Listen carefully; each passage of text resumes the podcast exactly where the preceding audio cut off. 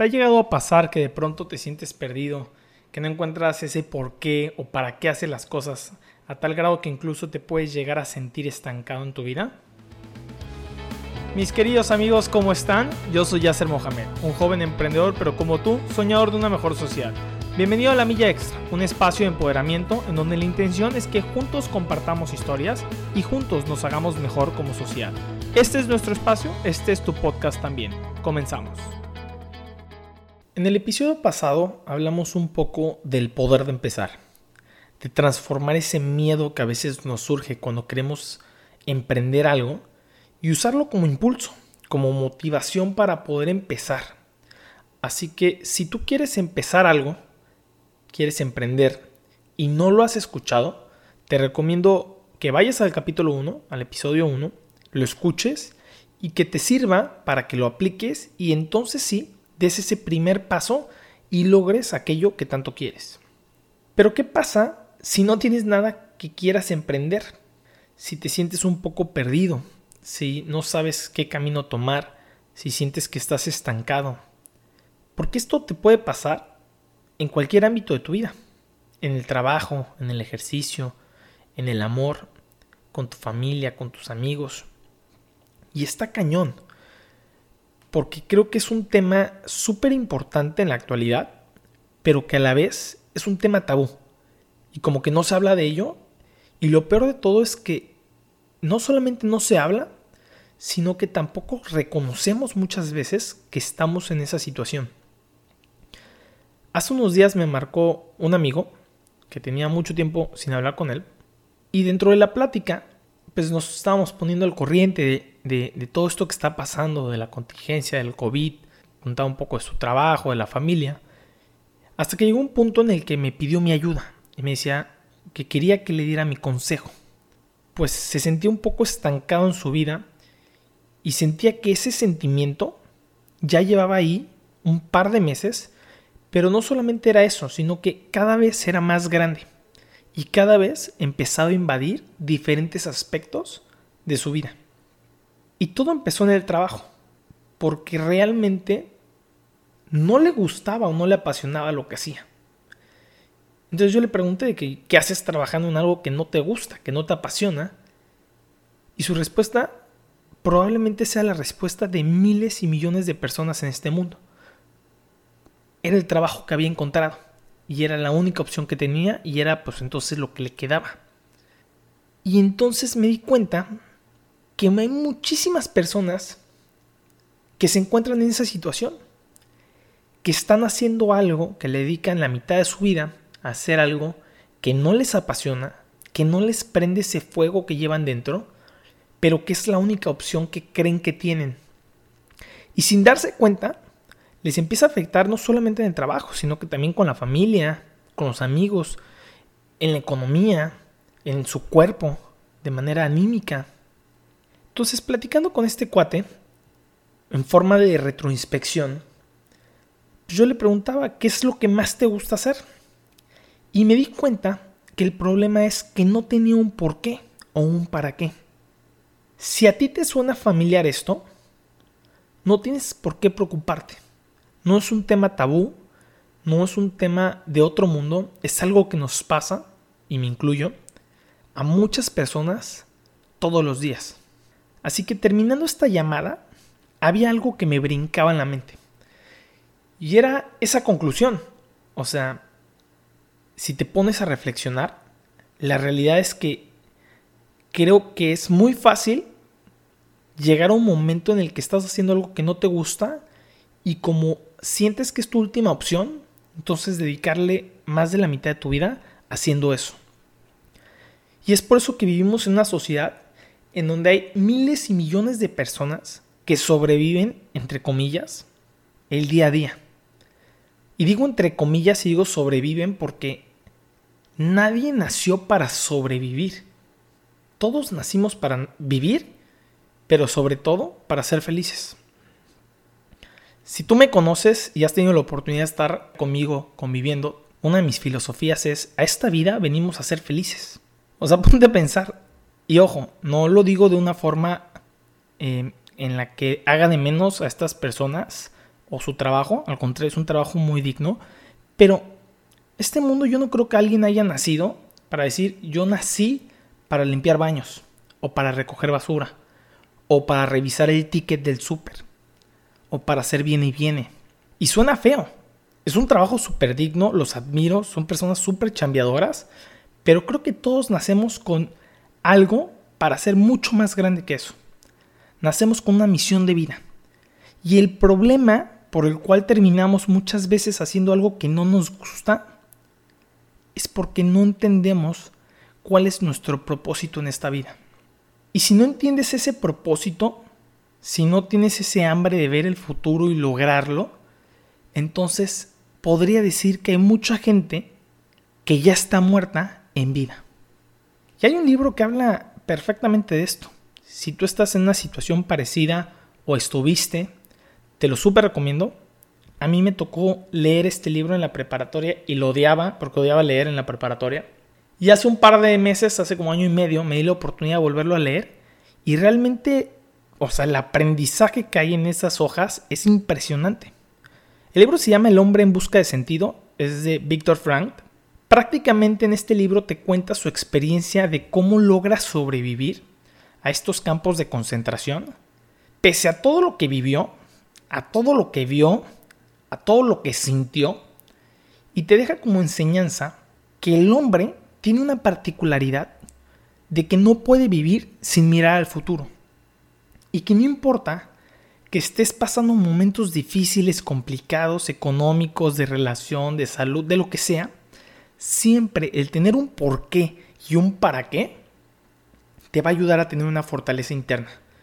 Y esta fortaleza te va a ayudar a sobrepasar cualquier crisis y alcanzar todos tus objetivos, todas tus metas. Y eso te va a servir para vivir y ser feliz. Y seguramente te estás preguntando, ok, ¿y qué tengo que hacer si yo me encuentro en una situación en la que me siento estancado, en la que no soy feliz haciendo lo que hago, que probablemente estoy haciendo algo que no sea el propósito por el cual nací y vine a esta vida? O si no tengo un porqué y un para qué.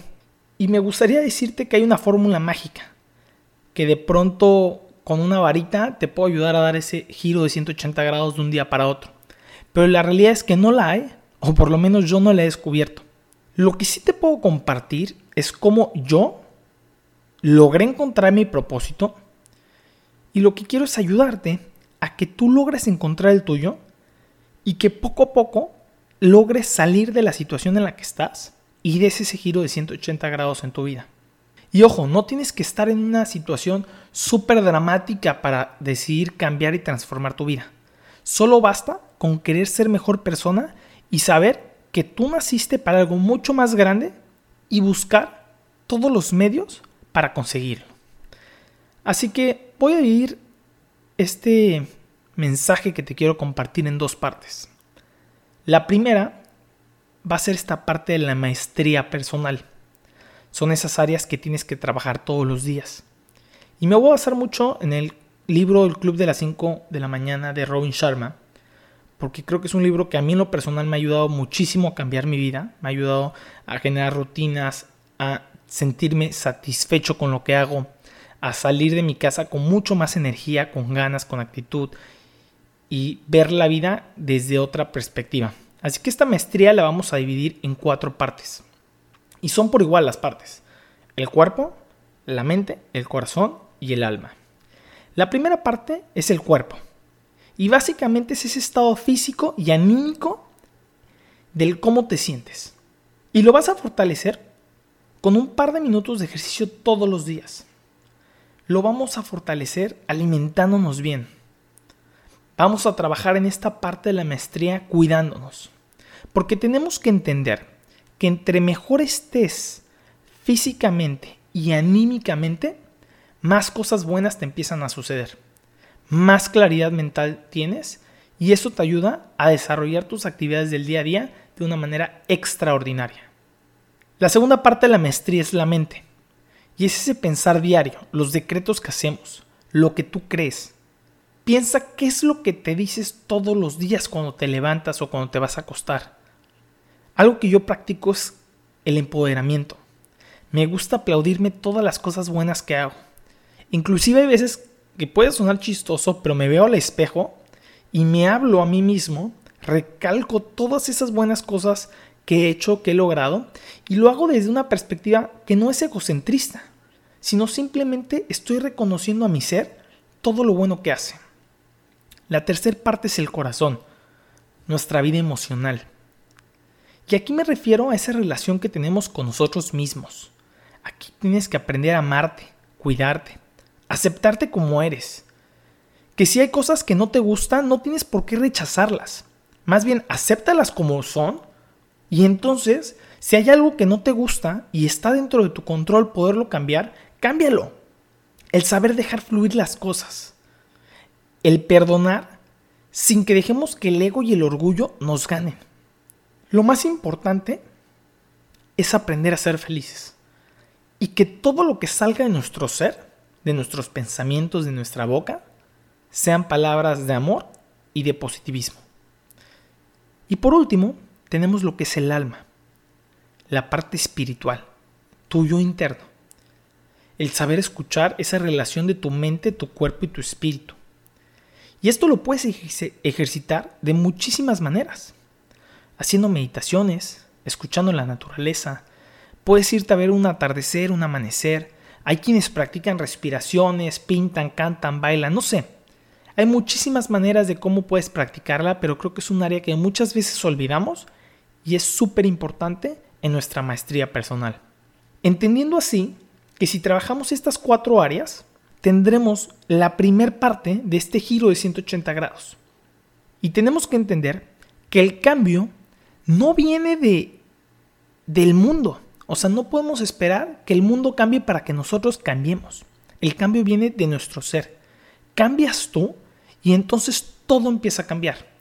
Tus relaciones, tu atmósfera en el trabajo, en tu casa. Y empiezas a sentir que todas las cosas buenas te empiezan a suceder a ti pero todo está en ese cambio personal. Ahora, la segunda parte, para poder encontrar ese propósito, ese por qué, ese para qué, creo que es la parte de la retroinspección. La retroinspección prácticamente es esa plática honesta que tenemos con nosotros mismos, en donde no importa qué preguntas salgan o cuáles sean las respuestas, lo que importa es conocernos a nosotros mismos, saber qué nos gusta, qué no, qué nos hace felices, qué no nos hace felices, y entonces encontrar cuál es verdaderamente nuestro propósito de vida. Y lo puedes hacer empezando con preguntas básicas, como preguntándote qué es lo que te gusta hacer, qué te apasiona, qué es aquello en donde el tiempo corre y no te das cuenta. Puedes preguntarte en qué eres bueno, porque no siempre somos buenos en lo que nos gusta hacer o viceversa. No siempre nos gusta hacer aquello en lo que somos buenos. Plántate si mañana fuera tu último día, ¿cómo te gustaría terminarlo? ¿Te gustaría estar haciendo lo que estás haciendo? ¿Le vas a dejar a este mundo algo que realmente sea una aportación? ¿Tu granito de arena va a hacer la diferencia? Si la respuesta es sí, sigue en ese camino. Pero si la respuesta es no, sigue con estas prácticas de retroinspección hasta que logres encontrar tu verdadero propósito. Y te puedo garantizar que vas a ir conociéndote un poquito más, vas a encontrar eso que te apasiona y entonces todos los días vas a tratar de ser mejor persona. Y cuando te des cuenta, todo empieza a cambiar. Así que ya sabes, si te sientes un poco perdido, no tienes de qué preocuparte. Todos en algún momento lo hemos estado. Lo importante es que sepas que tienes que tomar acción y tienes que trabajar en encontrarte y en cambiar lo que no te gusta. Y es así como damos esos giros de 180 grados. No tienes que estar en una situación dramática en la que te sientas totalmente estancado para hacer una transformación. Creo que siempre hay campos de oportunidad. Y lo importante es que te conozcas y que trabajes en tu maestría para que poco a poco vayas mejorando hasta que logres ser mejor versión de ti todos los días. Espero que estos consejos te sirvan mucho. Te pido que los practiques, que me compartas esta transformación que estás por empezar o que ya estás haciendo y que lo compartas con cuanta gente puedas.